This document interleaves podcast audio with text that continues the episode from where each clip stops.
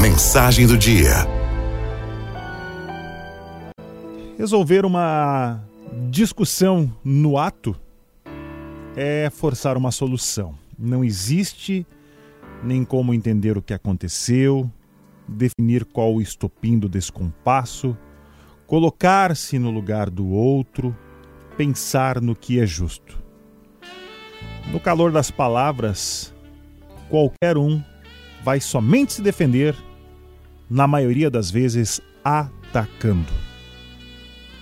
É como tentar aliar panelas assim que foram usadas.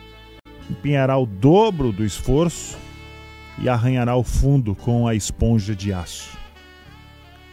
A comida permanecerá presa, recente, rançosa, embolada. Sofrerá para se livrar da tarefa o quanto antes, produzindo marcas dispensáveis em seu conjunto. Como limpou o resto da louça e das vasilhas, não tolera que parte da cozinha continue suja. Mas a ansiedade é da sua cabeça.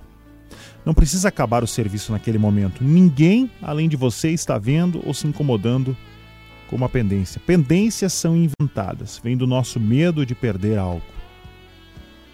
O único jeito é deixar as panelas de molho. A água solta solta tudo depois de algumas horas.